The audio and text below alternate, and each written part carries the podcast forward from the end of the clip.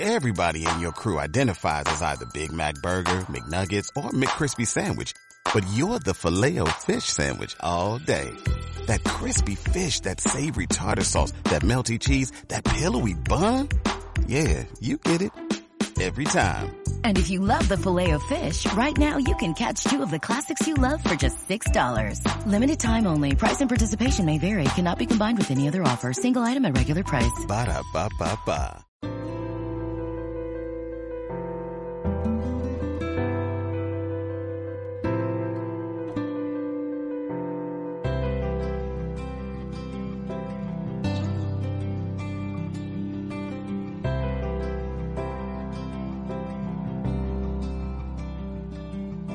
Padre, te damos gracias por todo tu amor, por tu misericordia, porque tú eres bueno, eres fiel y justo, eres fiel.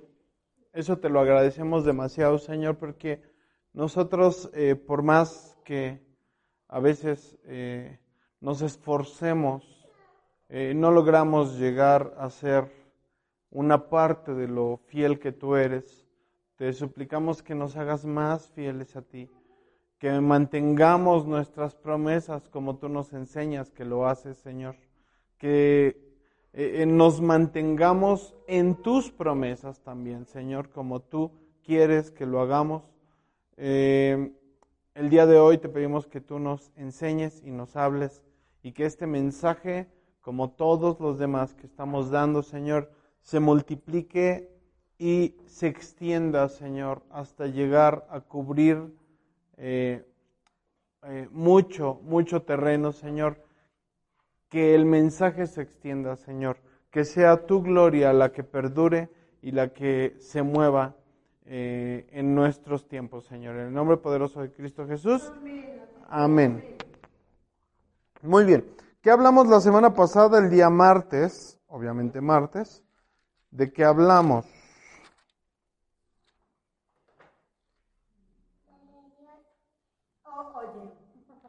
Exacto, muy bien. Tú siempre estás en todo, este Samuel. Pues hablamos de Dios, perfecto. Ya, sí, sí, así sí, latina siempre. O también puedes decir de la Biblia y también, también pega, ¿eh? eh primera, segunda de Corintios, capítulo 1, versículo 20, dice, porque todas las promesas de Dios son en Él, sí, y en Él Amén. Por medio de nosotros para la gloria de Dios. Pero resulta, resulta que no, eh, que muchas veces no se ha entendido ese texto. La semana pasada les explicaba, Dios es un Dios que ha hecho muchísimas promesas, que nos habla de inclusive miles, o sea, estamos hablando de inclusive miles de promesas para nuestra vida. Uh, ¿Cómo vemos todo, eh, todo esto que acabamos de leer, que es, que es en el sí y en él, amén, perdón, no dije en él, que es Jesús, sí, y en Jesús, amén. Es decir, que no depende de que, de que como la Biblia dice que todas sus promesas son siempre sí. Porque algunas promesas de Dios son que no, que no va a hacer esto o que no va a hacer aquello. Son muchas, muchas las promesas que Dios tiene para nosotros, pero cómo vivimos o cómo afectan las promesas de Dios a nuestra vida en estos tiempos turbulentos, eh, sobre todo con lo que se está viviendo en Colombia, lo que se está viviendo en Israel, pero en nuestra propia sociedad, ¿cómo afecta esto a nuestra vida? Inclusive diríamos, por ejemplo, en la vida de Renata, ¿cómo las, las eh, promesas de Dios afectarán a la vida de Renata? ¿O cómo las promesas de Dios afectarán a la vida de Samuel? Porque diríamos, no, es que las promesas de Dios son para mí que soy adulto, que ya las conozco y que, que, que, que ya soy cristiano. Las promesas de Dios son en Él, dice, para que nosotros o a través de nosotros se cumpla la gloria de Dios. Si lo notan, dice, son en Él con acento en la E, es decir, pronombre personal, luego dice sí. Y son en él, artículo personal, el sujeto es él, y luego dice amén. Es decir, se cumplen porque se cumplen. No, no, no hay falla, no es que sean positivas, sino que no hay falla, que no, que se van a cumplir. Eso es algo que hablé la semana pasada. Pero luego, después de la coma, dice, por medio de nosotros, para la gloria de Dios. Es decir, las promesas de Dios dependen de otros sujetos para glorificar a Dios. O sea, Él no puede hacer un milagro y no atribuírselo a nadie. ¿De dónde podemos o por qué podemos descartar apariciones de un rostro? Eh, por ejemplo, el rostro del colchón. Eh, un día veíamos que miles y miles de personas, en serio, miles y miles de personas estaban visitando un lugar que se llama, o, una casa, donde sacaron un colchón, porque en el colchón se veía un rostro de Jesús pintado. Parecían más eh, agua de tamarindo que de colchón.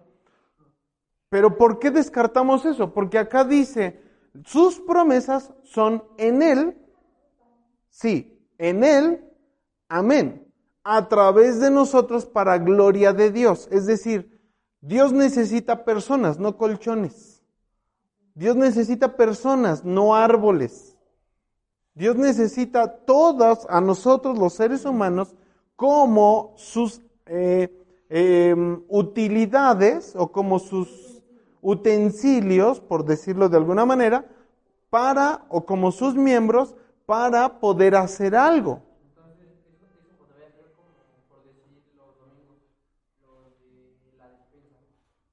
Exactamente, la despensa. Nosotros hacemos o juntamos una despensa, sale de nosotros, sale de nuestro corazón y eso llega para bendecir a una persona. Aquella persona que no lo conoce,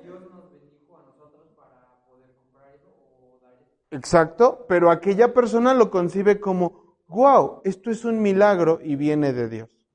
Necesita personas. Nos, no, no, por, por eso nosotros no creemos en apariciones.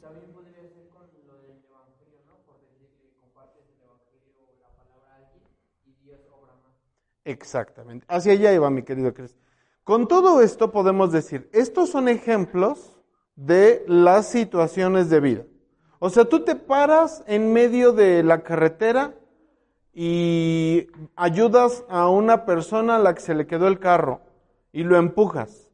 Esa persona dice, wow, es que si no me han ayudado, no sé cómo hubiera salido de ahí, yo no sé cómo hubiera logrado esto, ¿no? Hace algunos años estábamos en una, veníamos pasando por, por, por cierta colonia, había, había un aguacero, literalmente, nosotros, mi mamá y yo, veníamos, pero, o sea, veníamos empapados, así, o sea, lo que era empapados, y había un carro que había caído en una no en una coladera, sino era como un bache muy, muy profundo, pero además estaba como de subida, de manera que el carro, como tal, quedaba con una llanta medio volando la de atrás, y, o sea, todo de lado. Y a nosotros, nosotros veníamos ahí caminando, así veníamos eh, caminando, veníamos empapados, y cualquiera hubiera podido decir, me salgo, me voy, o sea, pues, oye, este, ya, ¿no? O sea, nosotros no, no tenemos este, pues, la responsabilidad de hacer nada. Sin embargo, eh, nosotros decidimos eh, em, ayudarle, levantamos el carro, o sea que la verdad es que estaban dos personas ahí, pero pues ellos no sabían ni qué hacer. Entre Lulú y yo, que tenía como 14 años por ahí, empecé, yo levantaba ella o levantábamos el carro jugando con el peso le metía una piedra, le metía otra, el carro salió. Cuando ellos salen dicen, wow, o sea, es que si no hubieran llegado ustedes no sabríamos qué hacer. Era una, una tromba eso, era un, un, un eh, uno de esos, eh, ¿cómo, se, ¿cómo se dirá? Eh, bueno, era demasiada lluvia, era horrible, ¿no? Y a nosotros no nos importó ese momento de, de mojarnos, pero para ellos fue como un milagro. Dios hace milagros, pero a través de hombres o mujeres que deciden hacer algo. Luego venimos a esto. En actos de amor. El Evangelio es la magnificencia de Dios perfecta utilizado, utilizando a un hombre o a cualquiera, a cualquier hombre, mujer, niño, joven, para dar su gloria como el mayor regalo a otra persona y al mismo tiempo se glorifica a Dios. ¿Sí? A ver, Kevin. ¿Les dices algo? Y ellos reciben un milagro. Reciben... Sí, tú llegaste, simplemente le compartiste y, e hiciste el milagro de la salvación a una persona. A través de ti, claro. Sí, sin duda. Dice que Él cumple sus promesas, pero a través de nosotros, para gloria de Él. O sea, eh, eh, diríamos que, que Dios lo hace a través de nosotros. Si yo no quiero, no hago nada. Yo no soy el instrumento si yo no quiero. Pero también hay que entender que a veces, eh, digo, yo siempre me he negado a esa parte, pero, pero es verdad que a mí, a mí me cuesta trabajo. Dijiste tú en la oración, gracias por esta familia, por estos jóvenes que deciden venir, porque era mucho más fácil, no era mejor, era mucho más fácil estar viendo televisión o estar acostados o estar en el celular. Pero cuando tú ya haces un ejercicio de fe que se activa con obras, entonces Dios puede hacer un milagro en otra persona porque está viendo algo en ti. Decía Lulú de lo del testimonio. Cuando, vemos, cuando damos un buen testimonio es que nosotros estamos haciendo algo bien para la gloria de Dios y la promesa de Dios se cumple a través de ese testimonio. Entonces, ¿cómo afectarían las promesas de Dios a la vida de Renata o a la vida de, eh, de Samuel? ¿Y por qué los pongo como ejemplos? Porque están chiquillos. O sea, eh, ustedes pueden decir, tú dijiste que no me dejarías. Pero si yo le enseño a Samuelito, que tienes, ¿cuántos años tiene Samuel? Tres años. Si yo le enseño a Samuel lo que Dios dice para Samuel, Dios dice que Él está contigo. Sonríe Samuel porque dice, ah, caray, está conmigo. ¿Con quién está Dios, Samuel? Contigo, perfecto. ¿Ya vieron? Le enseñamos algo. Y ahora, cuando yo hable con Samuel o cuando yo hable con Naomi, porque Naomi de repente le tenía miedo a la oscuridad y decía, no me quiero dormir porque no sé qué, que todo, que, que, está oscuro y no sé qué cosas, ¿no? Este, hablo con ella y digo, a ver Naomi, recuerda, ¿quién está contigo? Naomi, ¿quién está contigo? ¿Está Dios contigo? ¿Él lo prometió? ¿Él miente? entonces está contigo. ¿Puede haber alguien más que no sea eh, de Dios en tu cuarto en la oscuridad? ¿Puede haber un monstruo? Porque Dios está contigo. Él lo prometió y entonces Él lo cumple. ¿Sí? Ok, el día de hoy vamos a ver específicamente esa propiedad, esa eh, promesa que Dios hizo para nuestra vida. Vamos a Josué 1.9. Josué 1.9, y es a donde entraba lo que decías, Cris. Dios hace las cosas sin duda, pero necesita hombres y además necesita esfuerzo. Dice, Josué 1.9 dice, mira que te mando que te esfuerces y seas valiente. Es decir, esta parte te corresponde a ti. Yo no lo voy a hacer por ti. Aún siendo Dios, yo no lo voy a hacer por ti. No voy a poner un colchón con rostro para que pases y lo adores. No, esfuérzate. Y vas a hacer un milagro en la vida de otra persona. ¿No? Mira que te mando que te esfuerces y que seas valiente. Luego dice, no temas ni desmayes. ¿Porque qué?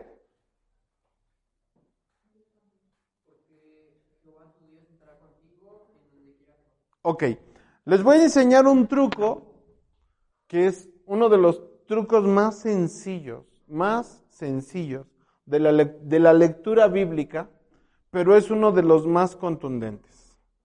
¿Qué haces, Renata? ¿Estás inhalando o qué?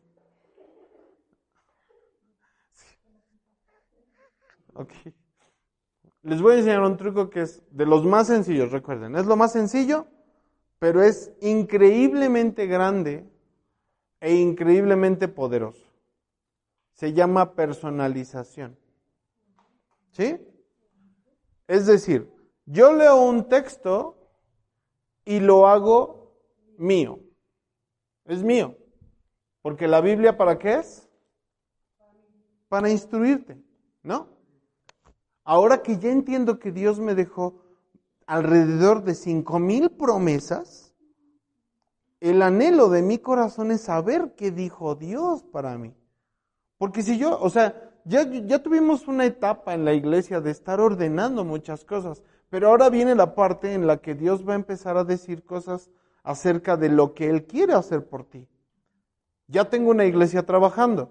Ahora necesitamos saber esas promesas. Tenemos la más importante, es decir, Cristo está conmigo, me da salvación y yo lo voy a ver. La promesa más importante de la Biblia es que Cristo volverá. Cuando yo creo esa promesa, todo lo demás es, pues, no, no agua sucia, pero pues es ganancia, ¿no? Ahora, ahora, las promesas que vamos a ver, por ejemplo, ahora es esta. Dice, mira que te mando que te esfuerces y seas valiente. Ok, ¿cómo cambiaríamos eso? Dios me manda que me esfuerce y que sea valiente. Que yo sea valiente. ¿Sí? Nada más es entenderlo, personalizarlo. Y luego viene la otra parte que está mucho mejor. Dice, no temo ni desmayo, porque Jehová mi Dios estará conmigo en donde quiera que vaya. ¿Sí? Cuando yo logro entender lo que es personalizar un texto, es decir, poner un texto en mi persona, puedo hacer lo mío. O sea, no temeré y no desmayaré. ¿Por qué? Porque Dios está conmigo. Ahora lo entiendo. Ahora, ¿cómo se aplica eso a nuestra vida? Dice Kevin, no, no ni idea. ¿En qué momentos de tu vida temes? Lo acabamos de decir hace ratito, ¿te acuerdas? Cuando enfermo, no temeré. Exacto. Sí, claro que me esfuerzo, pero hay cosas que están fuera de tu, de tu, de tus manos. O sea, aquí dice, no temas, esfuérzate, sé valiente, sí. O sea, ¿para qué es el sé valiente? Es para confrontar y afrontar aquello que me es casi imposible. Y aun cuando las cosas fueran imposibles, dice, no temas porque yo estoy contigo. Es decir, por encima de mi esfuerzo y por encima de mi valentía, está la voluntad de Él. Y cuando todo es imposible, porque ya está fuera de mis manos, todavía Él está conmigo, a donde quiera que vaya. Inclusive fuera de las condiciones favorables para que yo haga algo. ¿Sí? Ahí dice, ¿no? Eh, todo tiene solución en esta vida, menos la muerte. Bueno, en general eh, tiene un poquito de verdad, ¿no? Si nosotros quisiéramos eh, para nosotros los cristianos definitivamente, todo lo que es muerte incluso es lo mejor, según dice Pablo. Morir es mejor, porque ya estaremos con Él. O sea, cualquier cristiano podría anhelar estar con Jesucristo. O sea que Para nosotros es un tanto incompleta esa definición o ese consejo, pero en, cuanto a las cuestiones que, que tienen que ver con la vida, todo lo que es vida, todo lo que es economía, salud, familia, este, sociedad, amigos, todas las esferas y áreas de nuestra vida, si están gobernadas por Dios, aunque estén fuera de mis manos, dice, yo estaré contigo por donde quiera que vayas. Esto incluye todos los caminos de tu vida. ¿Estamos de acuerdo? ¿Él se va a retractar de eso?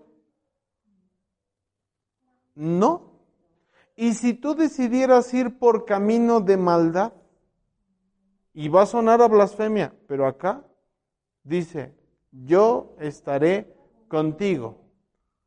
Y precisamente de ahí surge el Salmo 23, ¿no? Aunque andes en valle de sombra de muerte, porque eres un aferrado que te encanta andar en el mundo, entonces mi vara y mi callado te infundirán aliento. O sea que su corrección dolerá, pero también reconfortará mi alma. ¿Sí? Las promesas de Dios son para infundir aliento a nuestra vida. Para que yo sepa lo que Dios quiere hacer conmigo. O sea, es muy bonito cuando, cuando alguien de acá, de los que estamos enfrente en la iglesia, viene y te dice, ¿sabes qué? Oh, tengo una palabra para ti. Dice Dios que Él estará contigo. Pero es que eso ya me lo dijo Dios. O sea, uno siente bonito, ¿no? Porque ves como que wow, nos dijeron eso. Me dijeron eso. Sí, está padre. Pero ya, si tú lo hubieras leído, porque, porque tú lees tu Biblia, sabrías que no solo dice eso. Vamos a Génesis 28.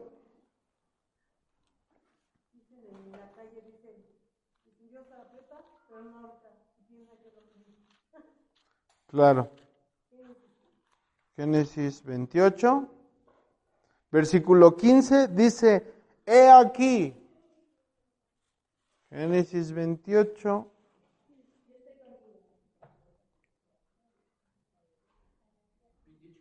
Quince.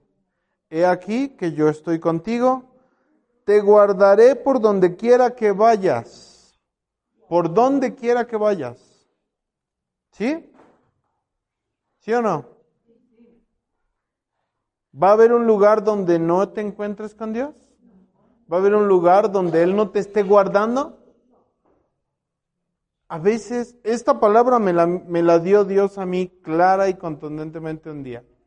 Y, e inclusive eso marcó mi vida para, para muchos años, para toda la vida creo. Es el versículo de mi vida. Y de ahí me ha agarrado. Pero ¿qué creen? Aún cuando yo recibí ese versículo, aun cuando yo eh, eh, eh, sé perfectamente, es más, o sea, sin importarme las cuestiones personales de otros, en cierto momento de mi vida vi este texto casi escrito perfectamente para mí.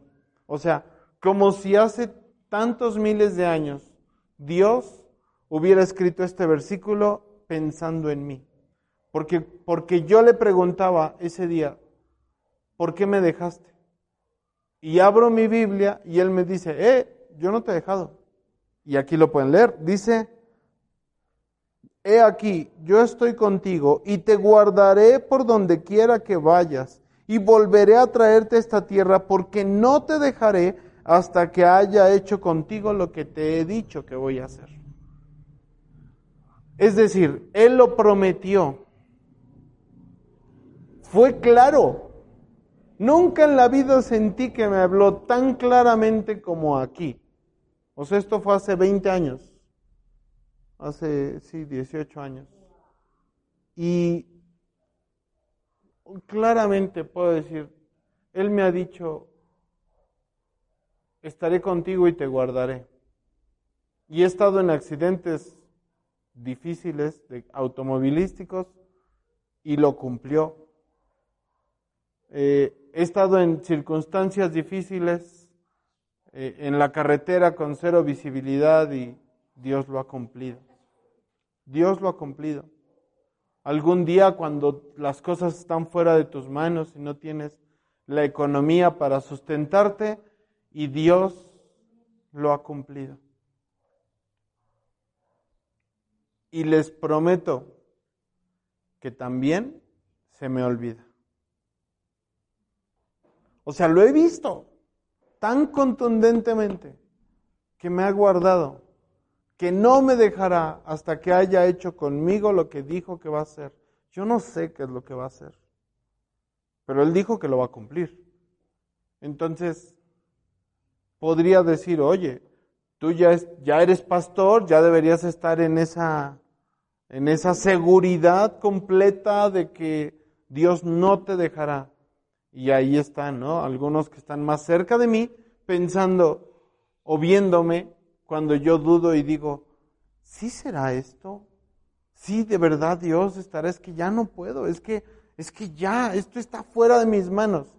Y tengo que volver a las promesas bíblicas para saber que Él me dijo que Él estará conmigo, que no me dejará, que no me abandonará, porque hará lo que dijo que va a hacer.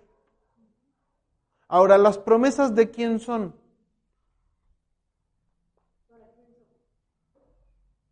Sí. Son de Dios. Bueno, pero yo preguntaba, ¿de quién son?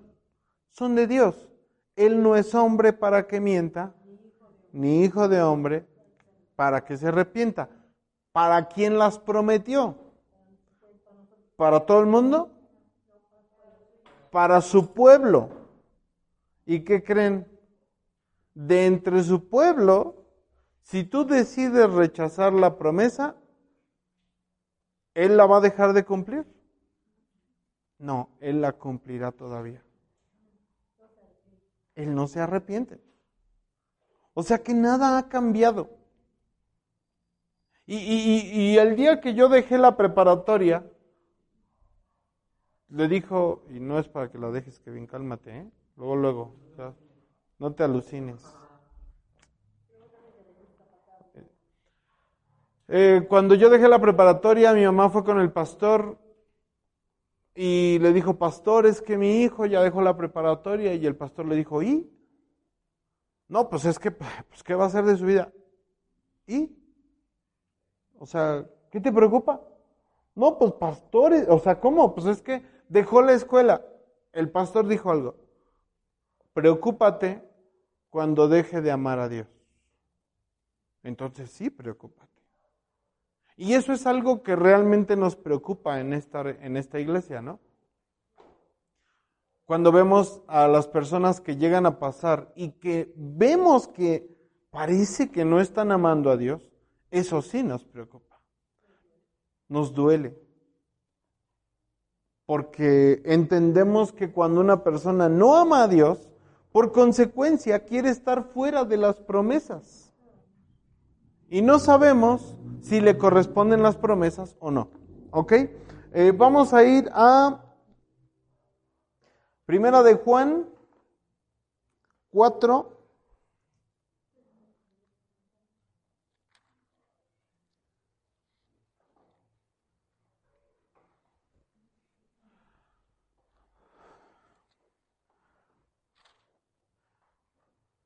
Cuatro dieciséis.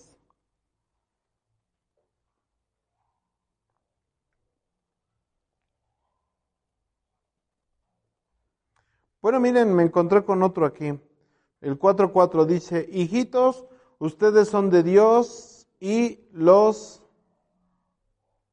habéis vencido, porque mayor es el que está en ustedes que el que está en el mundo. Está hablando de los espíritus. O sea que tampoco podemos temer a espíritus, porque Dios está contigo, está con nosotros ¿Ya qué? ¿Pensé por ahí algo? ¿Sí? Ok. Dice, fíjense, es que, ¿por, qué vienen eh, eh, a veces estas cosas? Porque no digo que no pasa, porque a mí, o sea, a mí sí me pasó que, pasaban cosas raras ahí en la casa, ¿no? Este, sobre todo en mi cama. Este, pero eh, en cierto momento inclusive era esto de sentía un espíritu, una noche me ahorcó, oígame, o sea, me, me, me ahorcó, me, me, me ahorcó. Este, sí, me estaba ahorcando, me levanté corriendo después de un rato, fui con Anel y con Lalo, estuvimos orando en la madrugada. O sea, lo que hicimos fue, ¿saben qué? Ayúdenme a orar porque, porque me, me ahorcó, oígame, me ahorcó. Era un espíritu que me estaba ahorcando, me estaba asfixiando. Pero, pero algo, algo me, me, que pasó en esas fechas fue básicamente que yo recurrí a las promesas de Dios. Mayor es el que está en mí que el que está en el mundo. Por eso te puedo vencer. Ahora sé perfectamente, o sea, cuando dicen, no, es que, es que por aquí se aparece, que no sé, pues que se aparezca, le va a dar más miedo a él que a mí. No, porque mayor es el que viene conmigo que el que está en el mundo. Eso es para todo. Está hablando, el texto está hablando de espíritus. El versículo 16, 4.16 dice, y nosotros hemos conocido y creído el amor de Dios que tiene para con nosotros. Dios es amor. Y el que permanece en amor, permanece en Dios y Dios en él. Es decir, ¿qué necesitas para que Dios esté en tu vida? ¿Cómo? Permanecer en él, pero amar. Porque si no amas, no conoces a Dios. Exacto. Una persona con odio. El principio del odio, ¿cuál es?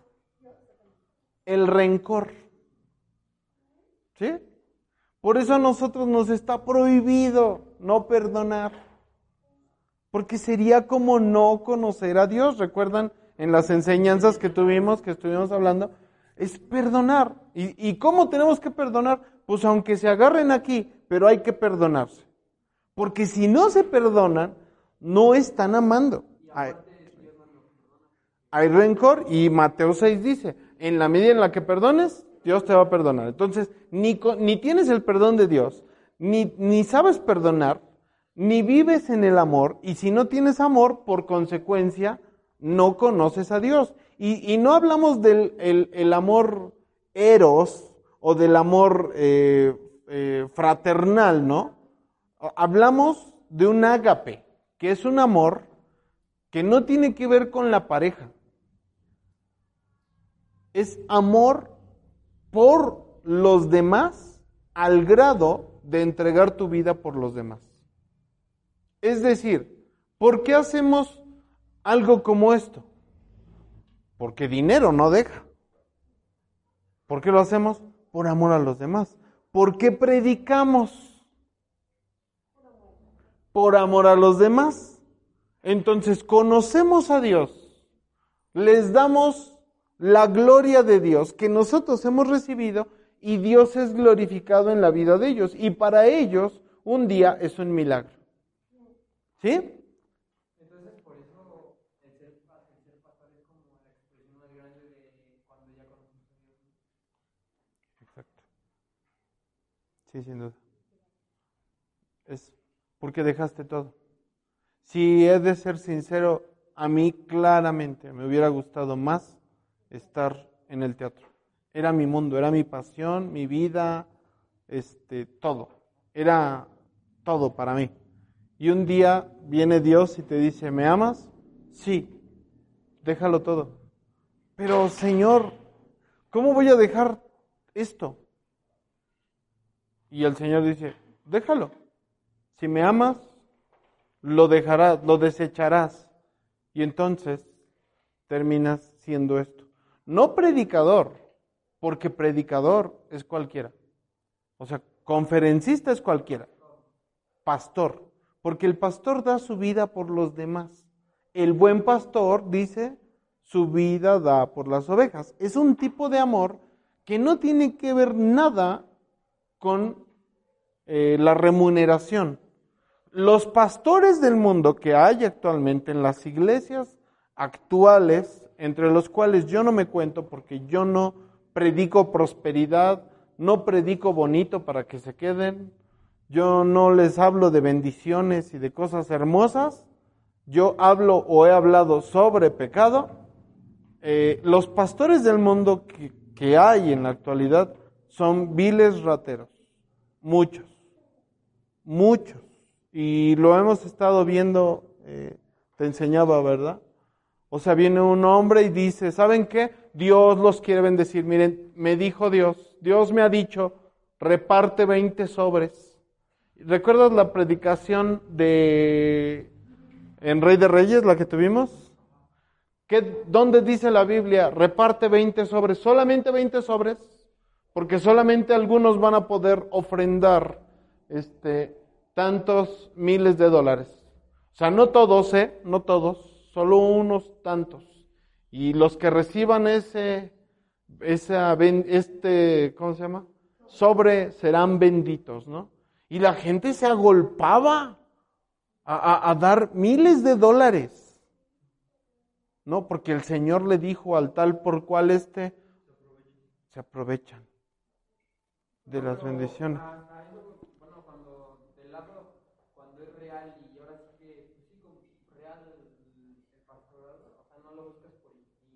por, por interés. Tiene, tiene que llegar. Es muy, es muy bonito porque es como que más o menos, o sea, tú, tú siendo el pastor, te das una, una pequeña idea de lo mucho que pudo llegar a sentir Jesús por nosotros. Exacto. Exactamente. Exacto. Sí, sin duda. Y el dolor que implica, ¿no? Ok, eh, despuésito de ello, fíjate, Renata, este, esta palabra es para ti, esto es una profecía para ti. ¿Qué crees?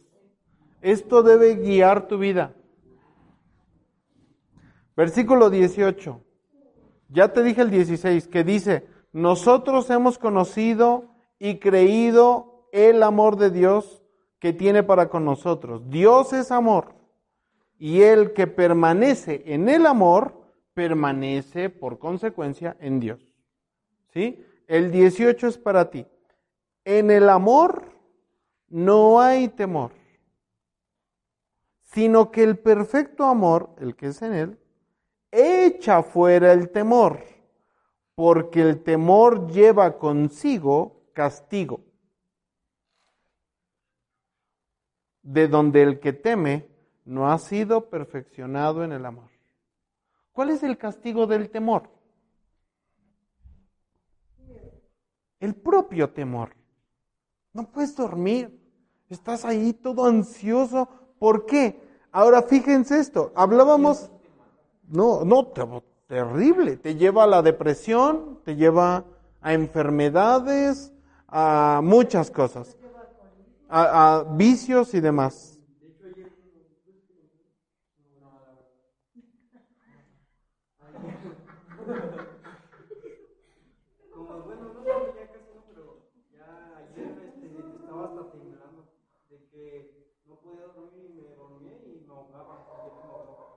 Pues ahí está. Esto es.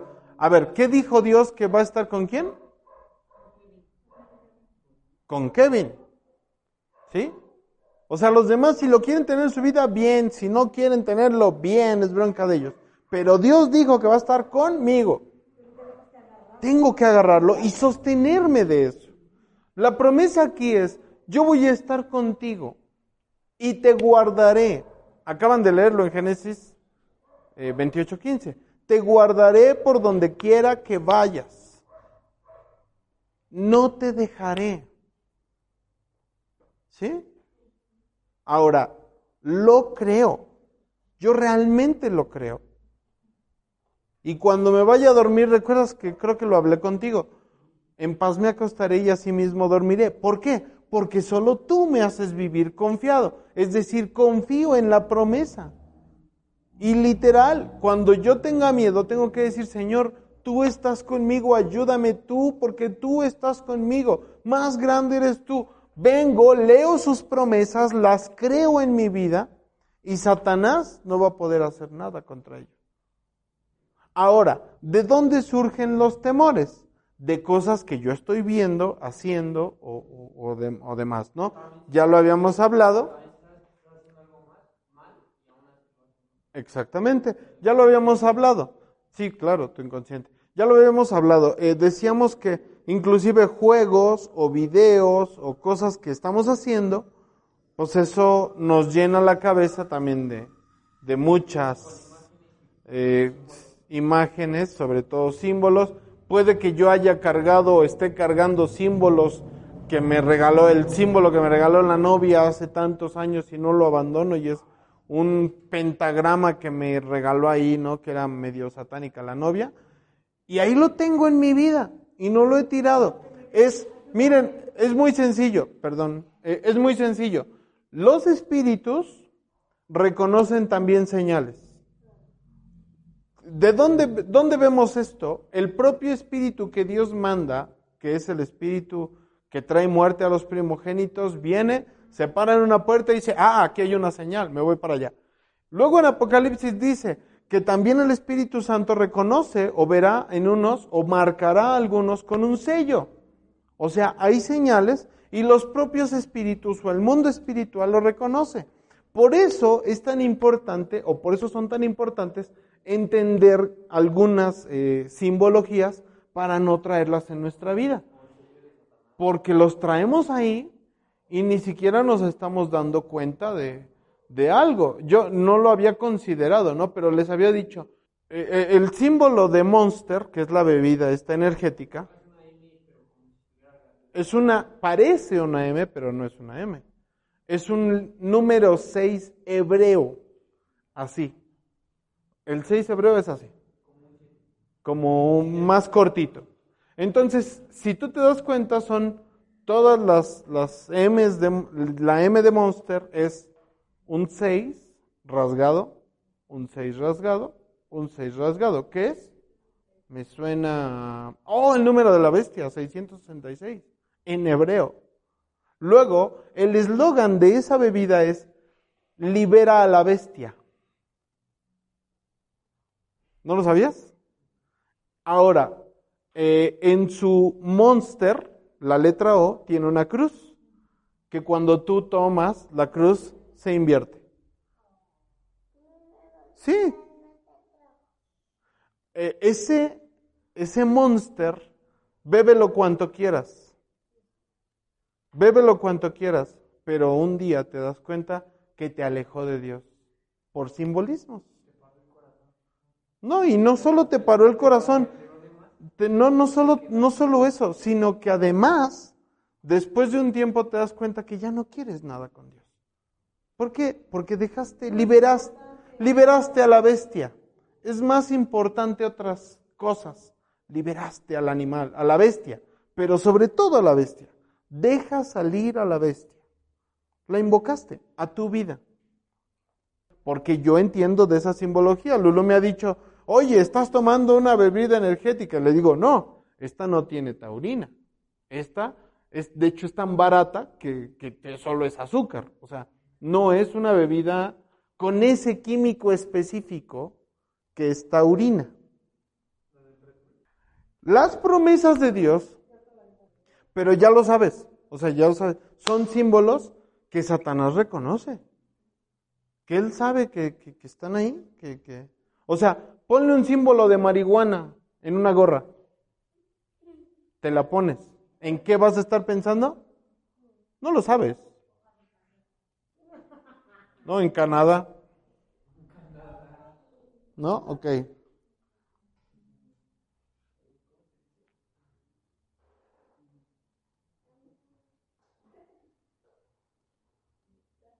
Vamos a Isaías 41.10, es un texto que también deben conocer de memoria.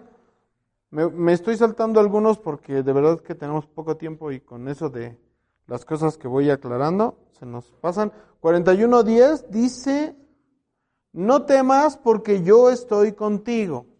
No desmayes. ¿Sí? ¿Me escuchan este o no? No temas. ¿Por qué? ¿Necesitas algo más? Pero muchas veces sí, tene, sí tememos. Más bien lo que nos haría falta es recordarlo, ¿no? O sea, nunca olvidarlo. Porque si nunca lo olvidamos, nunca dudaríamos. Pero es que, eh, por lo menos en mi vida, he estado lidiando tanto con ordenar, ordenar, ordenar, arreglar. Y un día eh, me di cuenta que me faltaba recordar las promesas de Dios. Es que yo siento que nosotros somos como que muy distraídos, porque nosotros creemos que estamos haciendo una cosa, pero lo que estamos haciendo una cosa descuidamos otra, y en lo que hacemos la otra ya descuidamos otra que estábamos haciendo antes. Y pues, no, o sea, no como que no podemos estar siempre, o sea, no tener todo bien hecho. Exactamente. Ahora nosotros, eh, como personas distraídas que somos, Satanás se aprovecha de eso. O sea, Renata, ¿qué prefieres? ¿Leer la Biblia o cinco horas seguidas de videos de YouTube? Bien, la puse en jaque. Es muy sencillo. ¿Por qué? Porque el... Porque, miren, no quiero parecer, no quiero parecer eh, un fanático, aunque puede que lo sea, eh, puede que, que piense o se piense, inclusive para quien escucha la grabación, que podemos ser eh, religiosos malsanos, pero esa no es la realidad. La Biblia tiene, contiene toda la información que necesitamos para nuestra vida. Y cualquier exceso va a generarnos un problema. Eh, como hablábamos hace ratito de simbologías, nosotros vemos, y es, es algo que ya hemos hablado en algún momento, nosotros vemos eh, símbolos en las playeras, en zapatos, en gorras, en muchas cosas. ¿Qué es lo que va a hacer en nuestra vida? ¿Recuerdan esa, eh, la caricatura, ¿no? De Gravity Falls.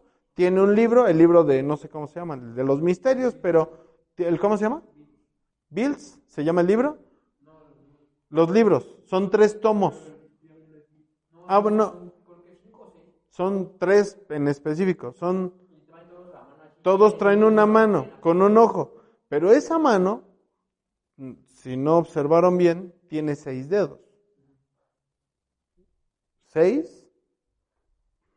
Seis y seis. ¿Qué les dice?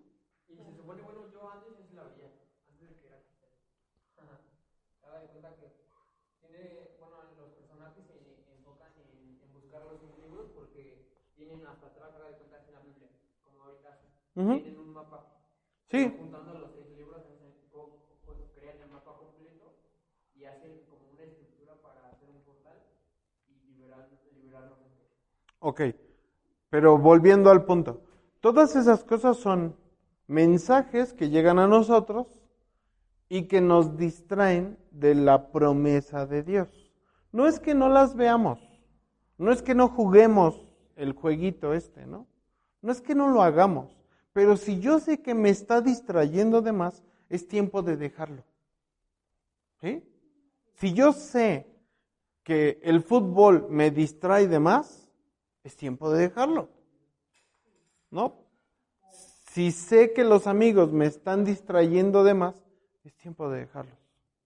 Porque no me están llevando a la gloria de Dios. Y peor aún, yo que ya tengo el pacto en mí mismo, no estoy dándole gloria a Dios a través de ellos, de, digo, a través de mi vida, para ellos. Es decir, no les estoy llevando a ellos a Dios, como lo que hacías. O sea, voy a comer, ¿qué creen? Espérense, este, soy cristiana, voy a orar, ¿no? Y, y todos, ¿en serio? Bueno, eh, ¿puedo empezar a comer? No, no, no, voy a orar, espérate hasta que todos oremos. Y, y allí hay algo, allí hay algo, porque ya estoy dando gloria a Dios a través de tu vida para manifestárselo a los demás. O sea que se cumple lo que Dios está diciendo. No, no, no, no, no, no, sí, sí, no, no, exacto. Y al, y al ratito vamos a hablar de eso, al ratito, más, más allá. Pero dice, no temas porque yo estoy contigo, no desmayes, porque yo soy tu Dios, que te esfuerzo, siempre te ayudaré, siempre te sustentaré con la diestra de mi justicia. Kevin, ¿qué haces, Kevin? ¿Sí? Yo soy tu Dios. Dice, dice literalmente. Cuando, no sé si alguna vez lo han aplicado, ¿no? Pero, este, oye, eh, haz esto. ¿Por qué? Porque soy tu padre. Eso debería ser tan contundente como para que lo hagas. ¿No?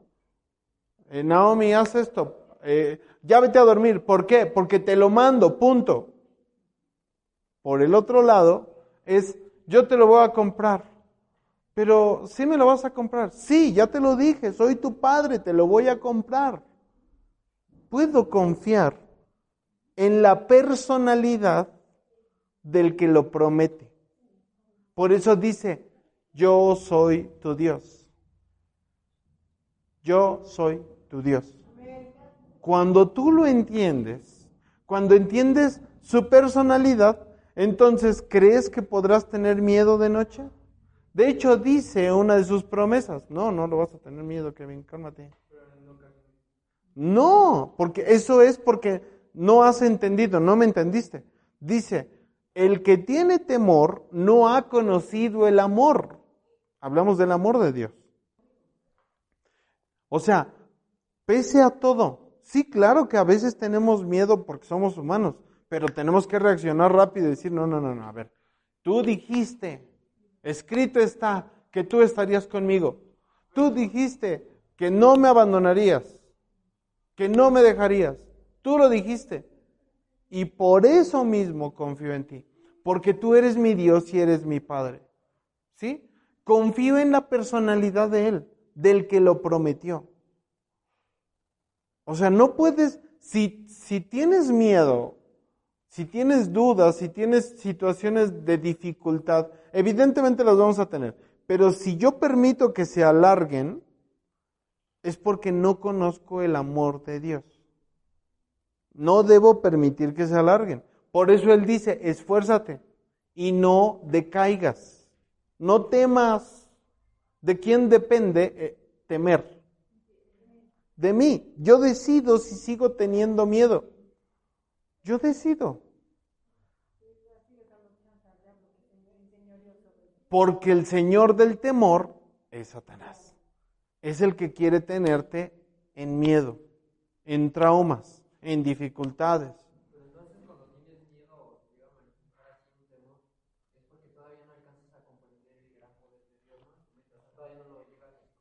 No del todo.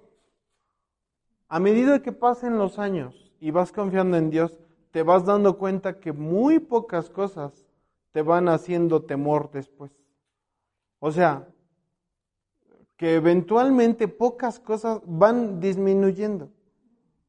O sea, ya son menos, ¿no? Ya es, vamos, una mujer como Lulu que ya tiene varios años en el cristianismo, claro que hay cosas que le dan miedo, pero, pero ya no son las de antes.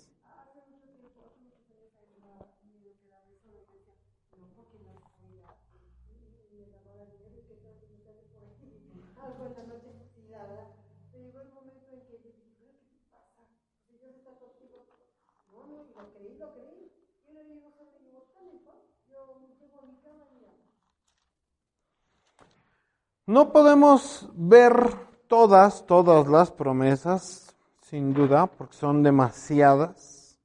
Pero el día de hoy tiene que quedar claro que Dios está conmigo y que no me dejará. Que yo tengo que estar confiado en Él porque Él es bueno. El Salmo 46 dice, estén quietos.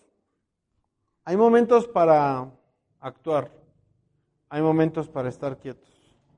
Dios nos dirá cuáles. Dice, estén quietos y conozcan que yo soy Dios. Seré exaltado entre las naciones, enaltecido seré en la tierra. Jehová de los ejércitos está conmigo. Mi refugio es el Dios de Jacob. Si yo logro entender eso, es el Salmo 46, 6. Si yo logro entender eso, que Él lo prometió, y confío en su personalidad, dejaré de tener temor. Eso se aplica a todas las áreas de nuestra vida. ¿Por qué la gente voy a decir algo, pero lo voy a eliminar. ¿Por qué la gente del mundo todo el tiempo está hablando sobre lo mal que la política nos está haciendo? Sobre eh, eh, vamos a terminar como Venezuela, nos están haciendo daño. No, hombre, o sea, todo está pésimo, el kilo de tortillas está, la gasolina. ¿Por qué? Porque tienen temor y no han conocido el amor de Dios. ¿Conozco el amor de Dios? Entonces, aunque la gasolina llegue a los 30 pesos, si Dios necesita que le ponga gasolina, Dios me va a dar para la gasolina. Si Dios necesita que no le ponga gasolina, entonces no le pondré gasolina. ¿No? Si Dios quiere que deje de comer tortilla que tan bien me hace, la voy a dejar de comer, porque así es Dios. Pero yo confío en su voluntad. Confío en su promesa. Ahora ya no hablemos nada más de la voluntad, hablemos de las promesas. Él prometió. Dice, hay una, hay una, Deuteronomio 7, no lo busquen, pero dice, entérate y entiende que Jehová, tu Dios, esta es para allá, fíjate, tu Dios es Dios, Dios fiel, que guarda el pacto y la misericordia a los que le aman y guardan sus mandamientos hasta mil generaciones.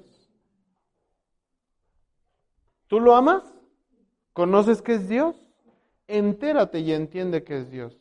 Y su pacto estará en tu vida hasta mil generaciones, es decir, hasta, pues está pasando sobre de ellos, pero se los lleva cual camión, o sea, tus generaciones las más lejanas, conocerán que tú creíste en Dios y creerán en Dios y Él guardará el pacto con ellos. ¿Sí? O sea, por el hecho de que, de que tú haces algo que es amar a Dios, eh, intentar agradarle y guardar sus mandamientos, viene la bendición, es decir, bendición a la obediencia. Y entonces puedes tener un hijo pastor, un hijo evangelista, una hija, eh, no, danzarina no es un ministerio, pero quizás es una hija profeta y todavía no lo sabe. Quizás tiene visiones de noche y ella todavía no lo sabe o las va a tener. Y entonces tendrás a, a la primera capa de una nueva iglesia en ellos y todavía no lo saben. ¿No? A eso, a eso nos referimos. Dios va a cumplir el pacto y guardará esa fidelidad porque Él no va a cambiar. ¿No? Él, él ha dicho, yo haré misericordia. Es decir, van a pecar, pero Él hará misericordia, lo prometió. Él estará contigo.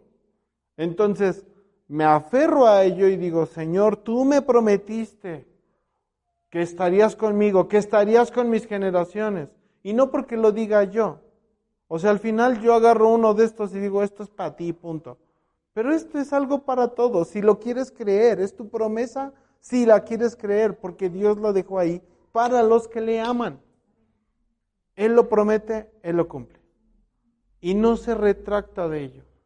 Entonces, por lo menos el día de hoy, creo que queda establecido incluso para quien nos escucha por internet, que Dios ha dicho, yo estoy contigo.